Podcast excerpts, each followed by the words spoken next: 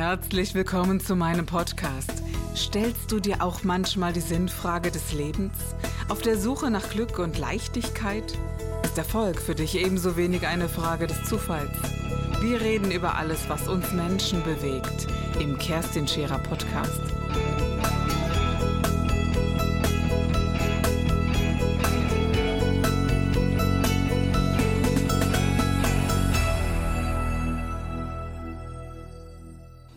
Schnell. Ja, grundsätzlich ein frisches Produkt im Kühlschrank zu haben und ich brauche immer Sahne, Butter und ein gutes Olivenöl. Und schon habe ich die Möglichkeit, was Leckeres zu kochen. Mhm. Was hältst du von der Zwiebel? Absolut.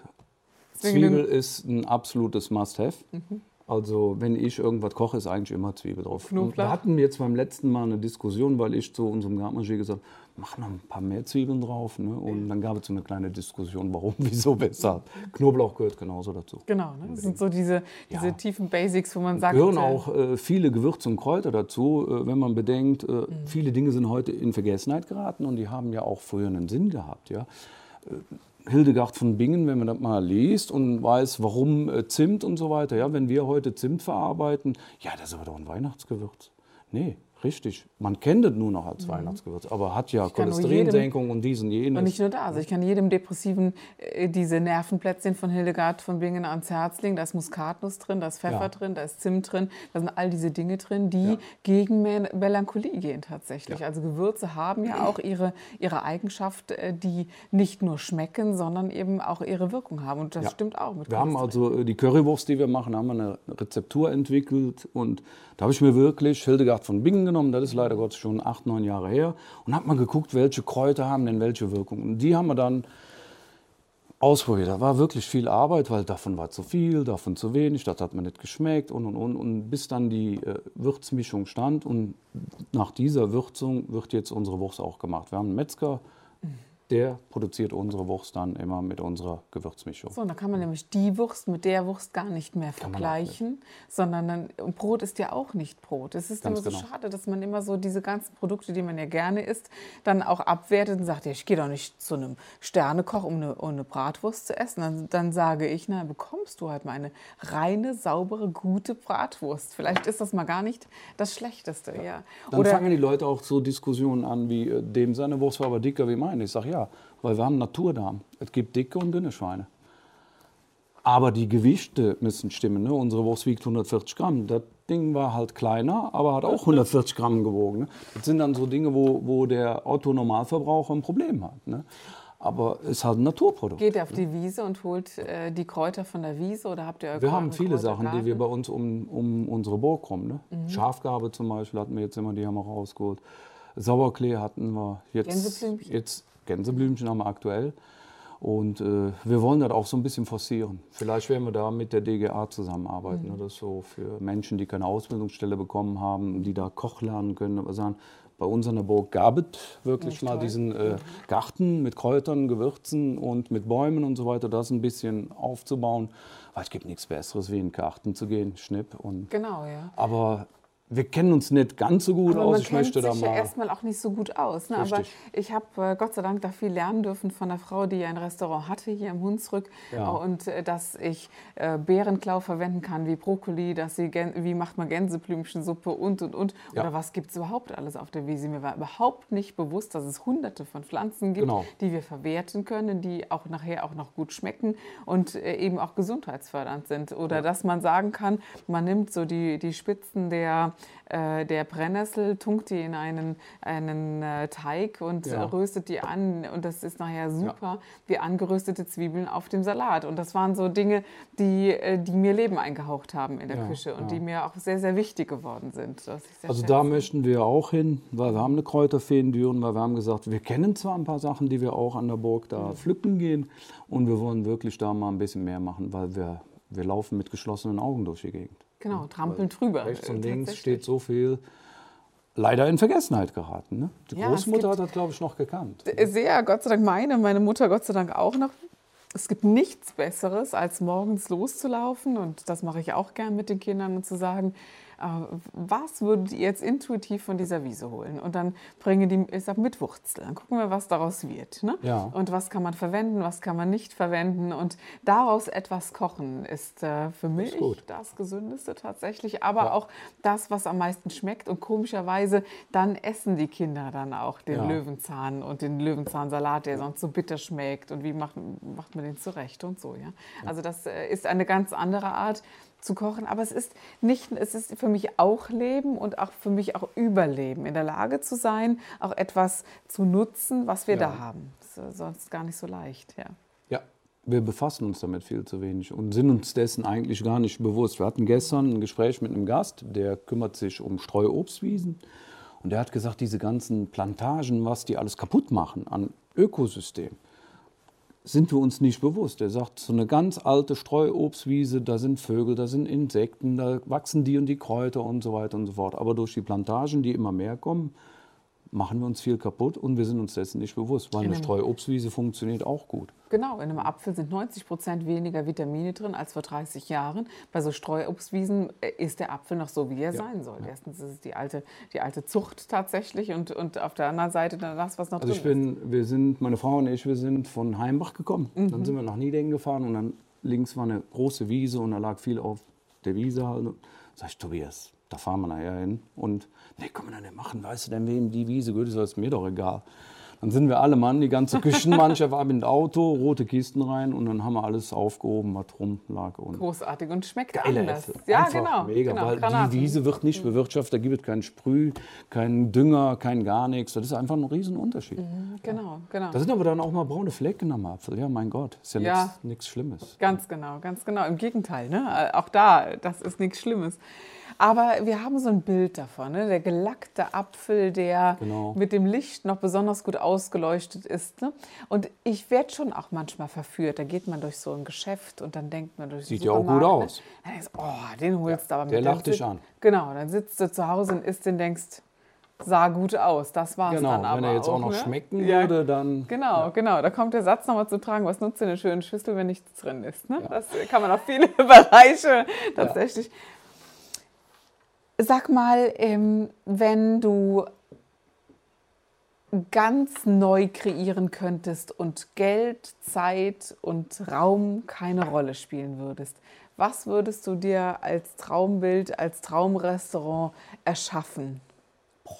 Das ist eine gute Frage. Das ist eine gute ne? Frage. Also so ein bisschen haben wir das ja versucht mit Brockelschlimmer, weil wir gesagt haben, wir lassen uns da nicht in die Suppe spucken. Aber man hat natürlich Grenzen. Irgendwo mhm. muss man ja wirtschaftlich arbeiten wenn man wirklich die Möglichkeit hätte, so zu kochen und so einzukaufen und das auch umsetzen zu können, dann hätten wir eine ganz andere Küche. Das weißt du, so wie Noma das so tut. Ne? Der, genau. der sagt, ich suche mir das aus, das Land aus. Ich äh, fühle mich ein in das Land und in, ja. die, und die, in die Kraft des Landes. Ich gehe da durch und gucke mir, was, gucke mir an, was gibt es da, wie riecht das, wie wächst das, wie lebt ganz das. Genau. Und genau das hole ich auf den Teller. Welches Land würdest du dir aussuchen, Herbert?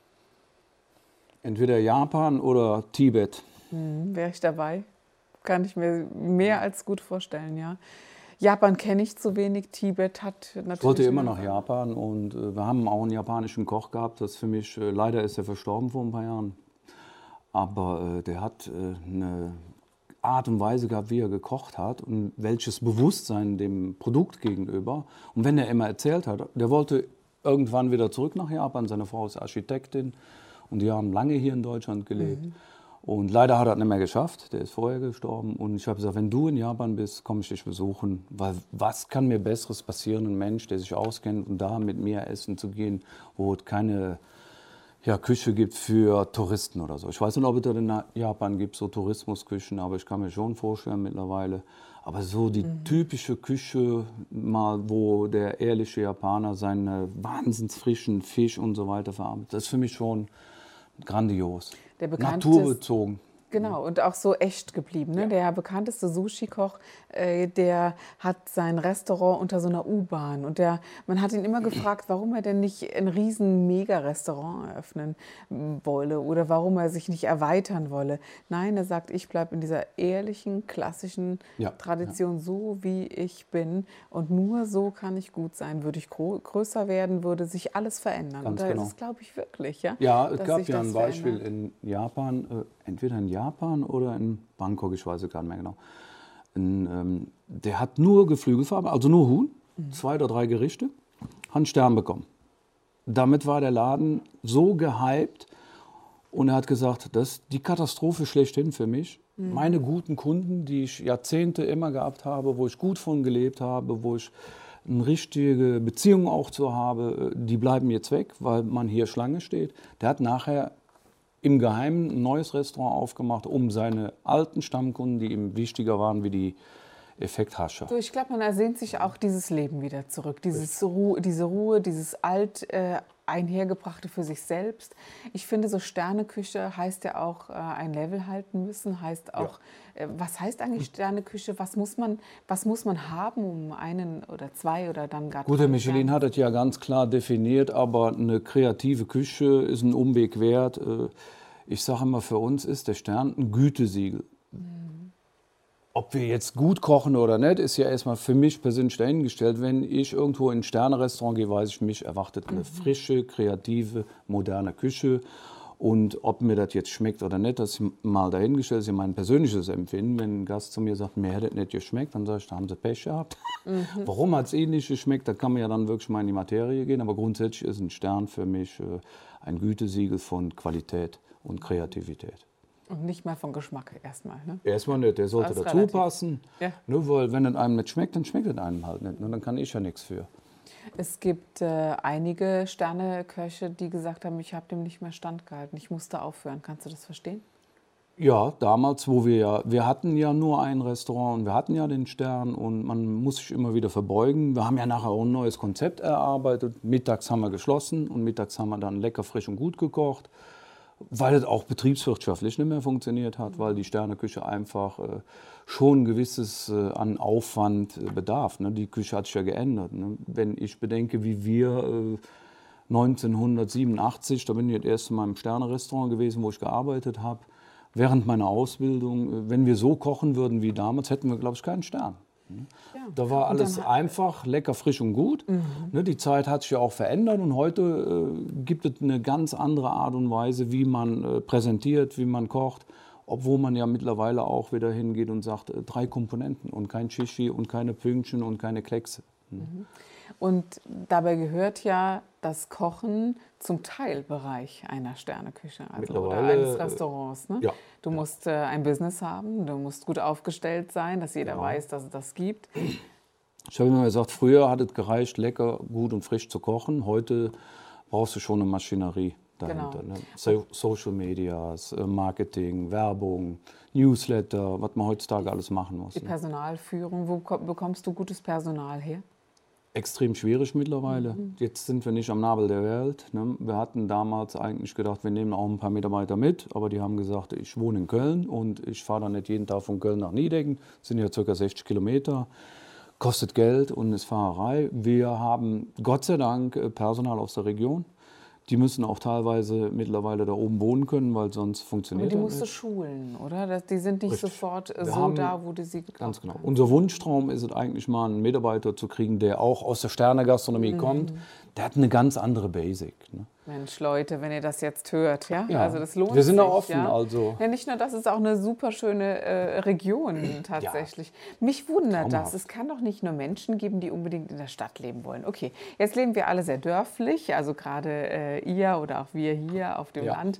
Ähm, ja, also die Stadt ist so das eine, aber, und, und wir schätzen auch die Stadt. Wir fahren gerne hin, aber wir ziehen uns auch immer wieder gern zurück. Und äh, da muss es doch noch ein paar mehr Menschen geben, die Qualität und des Arbeitslebens und auch das Landleben zu schätzen wissen und die frische Luft. und alles, was Ich glaube schon, aber ein junger Koch oder Köchin äh, ja. im Alter von 24, wenn ich der erzähle oder dem, ähm, komm doch aufs Land und äh, Diskotheken und dies und jenes haben wir alles gar mhm. nicht, aber da gibt es andere Dinge, wir können Kräuter pflücken gehen oder so.